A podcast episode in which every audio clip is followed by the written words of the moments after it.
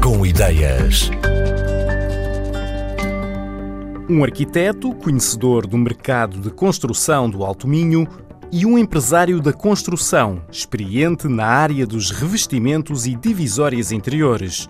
Dois amigos, Rafael Freitas e Renato Fernandes, que se puseram a pensar como podiam manter a atividade em tempos de pandemia e, ao mesmo tempo, contribuir para uma maior sustentabilidade do setor. Acabaram por formar a DASO, uma empresa que pensa a construção com estrutura de aço de maneira diferente, como explica Rafael Freitas. A DASO é uma resposta que surge de dois amigos que estavam em pandemia a pensar o que é que haviam de fazer ao futuro das carreiras. Portanto, foi juntar alguém que já dominava as ferramentas físicas com alguém que já dominava as ferramentas eh, digitais e teóricas para dar aso a um projeto que é uma construtora, no fundo.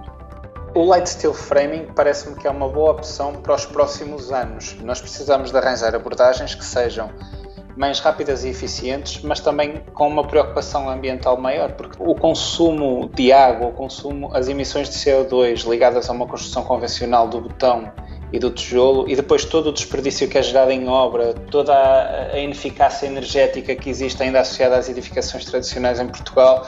Nós somos um país que, em janeiro, uma em cada quatro pessoas tinham morrido por condições ligadas ao frio. E o que nós precisamos de arranjar aqui com o Light Steel Framing é uma forma de construir de uma forma mais eficaz e eficiente, é o que o aço nos traz.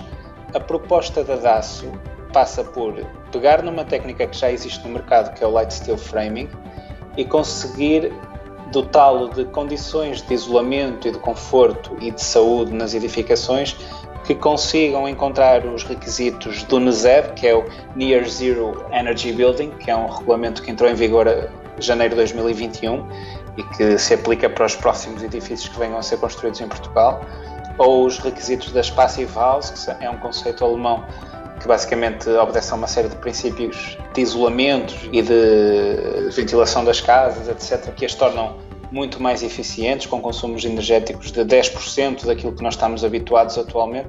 Portanto, é pegar numa, num sistema construtivo que já existe e é eficaz do ponto de vista de construção e torná-lo também eficaz e válido do ponto de vista da energia. É essa a abordagem da DASO. Então, a primeira fase é modular estruturalmente a casa em aço e verificar do, o cálculo de estabilidade para garantir que ele cumpre os requisitos de estabilidade, que é resistente às cargas, às intempéries, furacões, terremotos, essas coisas todas. No fundo, o que tem que cumprir uma casa em betão armado hoje em Portugal. Depois disso, nós pensamos na forma como vamos montar todo aquele aço. Dividimos o aço todo em peças, através de um programa muito conhecido que é o Google SketchUp. Esse programa vai-me extrair um fecheiro que é lido diretamente por uma máquina perfiladora em que entra uma bobina de aço em folha e sai furado, cortado e dobrado às medidas que nós queremos do outro lado, embrulhado parede a parede, painel a painel, com um manual de instruções associado, quase como se fosse uma peça mobiliária do IKEA. E depois a vantagem é que não sobra nada, ou seja, todo o aço que nós utilizamos é efetivamente para gastar na obra e não há aqueles desperdícios, aqueles cortes, aquelas coisas que normalmente estamos habituados a ver num estaleiro de obra. Ao contrário do que nós normalmente temos numa casa convencional, em que temos os pilares de estrutura de betão armado e depois há um preenchimento de tijolo que não é estrutural, está só a preencher, o paradigma do aço é diferente. Todas as paredes são compostas de aço no seu interior. Portanto, quando falamos de parede, estamos sempre a falar só de revestimentos. Em termos do preenchimento da estrutura, nós gostamos de pôr uma lã mineral o mais sustentável possível, porque vai nos dar ali algum conforto acústico entre divisões. Isso é importante e é o que se aplica já hoje, no, por exemplo, nas divisórias de Pladur. Do ponto de vista depois dos revestimentos exteriores, é fundamental nós isolarmos muito bem as nossas estruturas, não pelo interior das paredes, mas pelo exterior, porque se o aço, que é um grande condutor, estiver em contacto com o exterior do edifício, as mudanças de temperatura vão passar automaticamente pelas pontes térmicas do aço para dentro. Então nós temos que pôr um casaco à nossa casa, digamos assim. Na nossa casa zero, nós estamos a optar por um daqueles que eu considero que é o, o isolamento exterior de fachada mais bonito e mais ecológico em Portugal, que é a cortiça, 10 cm de cortiça. Esse revestimento não é colado diretamente ao laço, portanto tem uma pré-placa onde vamos colar a cortiça, que é uma placa no caso de magnésio, que tem uma alta resistência mecânica, uma alta resistência ao fogo e também é 100% ecológica Depois temos, o, no caso dos revestimentos interiores das paredes, neste caso concreto desta Casa Zero, optamos por fazer um revestimento totalmente em madeira pelo interior.